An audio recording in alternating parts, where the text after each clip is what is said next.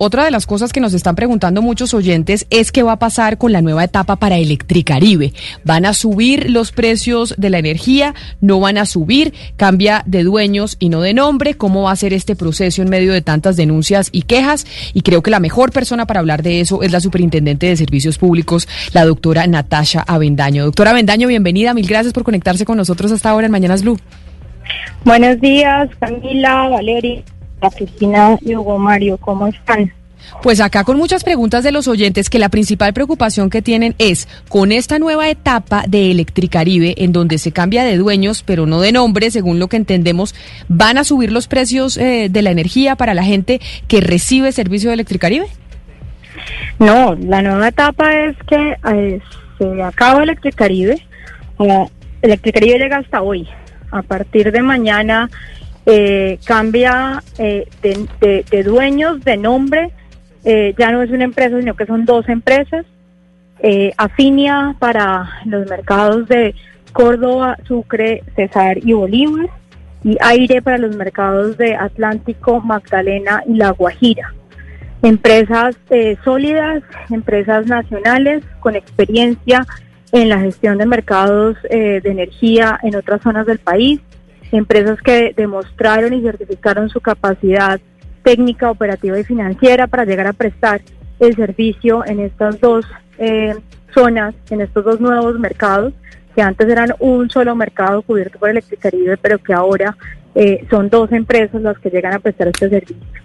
Estas empresas eh, fueron las adjudicatarias el 20 de marzo en la subasta, que fue el resultado del esquema de solución planteado eh, y acompañado por, por, por, parte de la, del, desde el presidente Duque y, y obviamente la, la, los ministerios y, la superintendencia eh, bajo el proceso de intervención, eh, con todo el acompañamiento y el apoyo del Congreso de la República para, para poder llegar a que ese esquema de solución se materializara y que a partir de mañana empiecen estos dos nuevos operadores a hacer las inversiones que tienen que hacer eh, a mejorar la infraestructura, a mejorar la relación con los usuarios y obviamente a devolverle a los siete departamentos de la costa caribe colombiana eh, la esperanza en un servicio de energía eléctrica eh, de calidad.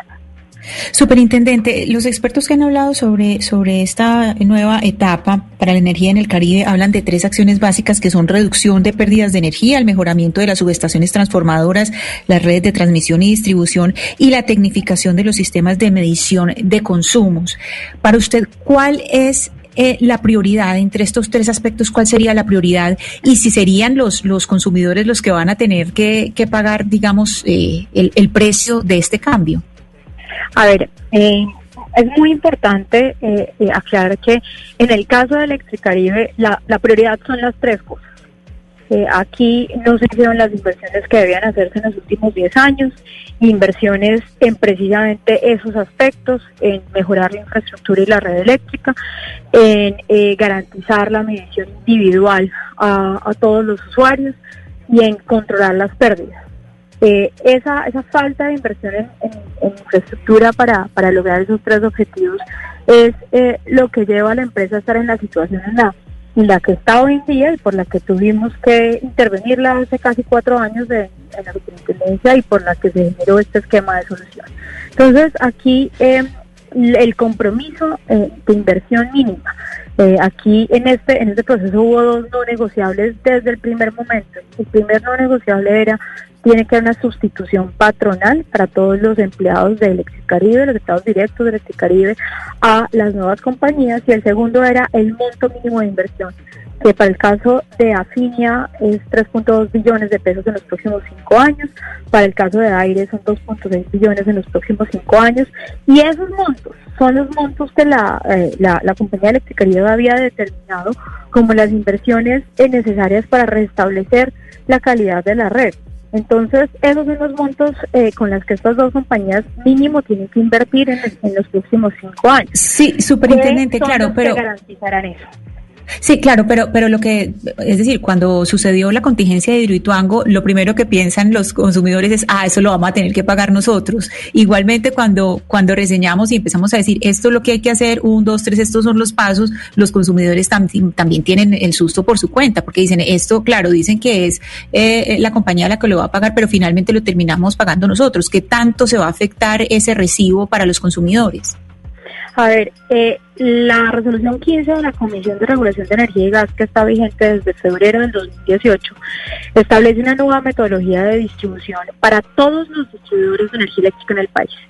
Y lo que hizo el Plan Nacional de Desarrollo con la habilitación para una resolución transitoria fue eh, garantizar o habilitar al, Gobierno Nacional para que pudiese establecer unos indicadores base de partida eh, dentro de esa resolución 15 eh, para los nuevos operadores, para que pudieran tener, eh, arrancar de los valores observados y poder medir adecuadamente sus indicadores de calidad y sus indicadores de pérdida. En todo el país está vigente la resolución 15, en todo el país los operadores de red han tenido cambios, eh, casi todos ya han recibido los expedientes tarifarios y los están empezando a aplicar. y Electricaribe de hecho es el único que no, porque en virtud de esa transición que se estaba dando por el cambio de operador a los nuevos operadores, ellos siguen cobrando con la misma metodología anterior. Entonces, ahora que inician los nuevos operadores que hacen la solicitud de cargos a la comisión, pues esa es una resolución que está basada en garantizar calidad en la prestación del servicio. Y esa garantía de la prestación del servicio de calidad va con inversiones que van asociadas a la tarifa. Aquí el compromiso y la conciencia de los operadores, como lo han manifestado ellos mismos, es que esos incrementos que resulten de la aprobación de los cargos, que todavía no se ha dado por parte de la comisión, son incrementos que no pueden darse eh, eh, sino atendiendo la opción tarifaria. Eso es un instrumento regulatorio para que se haga un diferimiento de los aumentos eh, que, vengan de, Superintendente. de las inversiones en el tiempo. Pero mire, lo cierto es que las personas en este momento que habitan en el Caribe que han tenido que sufrir todos los días la pesadilla de Electricaribe, pues sí se están preguntando ¿Cuándo? ¿Cuándo van a poder ver un cambio en el servicio? ¿Cuándo se espera que el servicio de electricidad se ponga a la par del resto del país? ¿Cuándo se espera que se supere este rezago? Porque hay mucha expectativa y pues lo que está claro es que el, cambio no va a ser de la noche a la mañana. ¿En cuánto tiempo ustedes estiman que el servicio de luz y de electricidad en el Caribe pues vaya a ser prestado con normalidad? Efectivamente, eso, está conocido es cierto. Eh, esto no es un cambio de la noche a la mañana. Esto es un proceso que va a tomar un tiempo mientras se empiezan a materializar esas inversiones.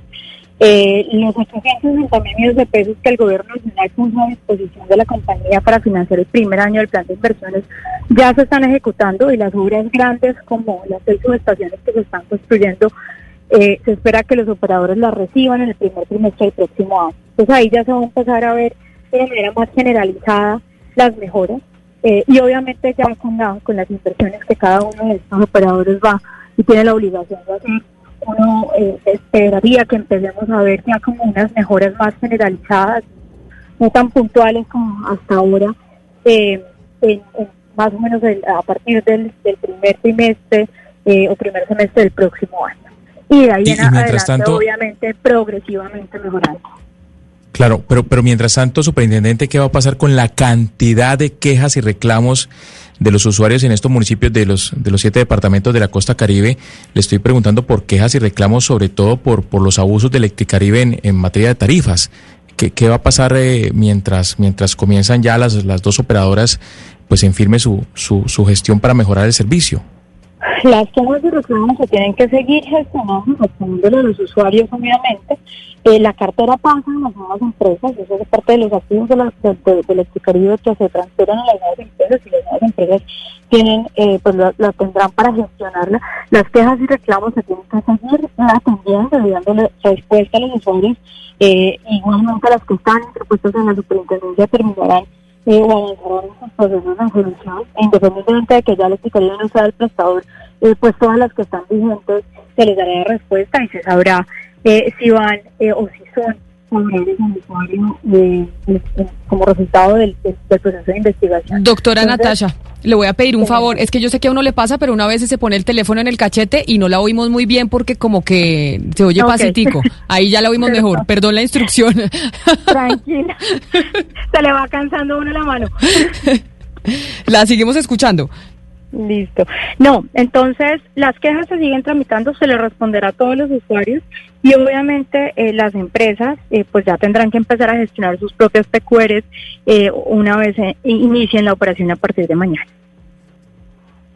Entonces, ahora sí le hago una última pregunta, doctora Natasha, y es lo siguiente. Nosotros acá sacamos una denuncia de Electricaribe cuando estaba siendo intervenida por la Superintendencia de Servicios Públicos, y es en Santa Marta, y tiene que ver con la familia Dau y un médico, José Miguel Dau, que se murió porque los funcionarios de Electricaribe le cortaron la luz, a pesar de que su familia, que nos contaba su desgarrador testimonio en estos micrófonos aquí en Blue Radio, le, les dijeron, oiga, si nos cortan la luz, se va a morir una persona que está conectada a un respirador y necesita la electricidad. Nosotros tratamos de hablar con usted en esa oportunidad, pero no fue posible. Y si queremos saber cuál es la respuesta de Electricaribe sobre ese caso, porque en ese momento estaba intervenida por ustedes como superintendencia. Electricaribe sigue, sigue intervenida por nosotros y seguirá intervenida eh, a pesar del, de, que ya no tengan usuarios a partir de mañana. Eh, la, la, yo le puedo responder por lo que estamos haciendo en la superintendencia. La, la, obviamente la empresa está haciendo sus propias investigaciones y, y hará, eh, digamos, asumirá la responsabilidad que le corresponda con, con base en esas investigaciones que están adelantando. Desde la superintendencia también estamos, hicimos, iniciamos la solicitud de información para determinar eh, la eh, potencial apertura de una investigación que pueda llevar a una sanción eh, a, la, a la compañía eh, por... Pero no han abierto investigación todavía, doctora Natasha, sobre eso. Estamos en la etapa de solicitud de información para poder determinar, o sea, ya se le solicitó, ya se le hizo el requerimiento de información a la compañía y estamos en ese proceso. Pero esto fue hace un mes. Doctora Natasha, ¿cuánto se demora en la apertura de investigación? esto tiene tiempos legales eh, de la respuesta a los requerimientos que nosotros no nos podemos saltar. Entonces, eh, ya se solicitó, ya se están evaluando los méritos para abrir la, investigación y obviamente en el momento eh, que se hará la investigación, pues se anunciará. entenderán que no me puedo pronunciar mucho sobre eso porque puedo viciar la investigación hacia adelante. La entiendo perfecto porque la pueden recusar. Pues doctora Natasha Bendaño, superintendente de Servicios Públicos, gracias por habernos atendido y ojalá por los departamentos en donde Electricaribe presta su servicio, Córdoba, Sucre, Cesar, Bolívar, Magdalena, La Guajira, etcétera, etcétera, que el servicio mejore con este cambio de empresas. Ojalá por esa gente que recibe su servicio de electricidad por parte de Electricaribe. Mil gracias por habernos atendido. Muchas gracias a ustedes, que tengan una buena tarde y efectivamente aquí estaremos vigilantes a que esos compromisos de los nuevos operadores se cumplan.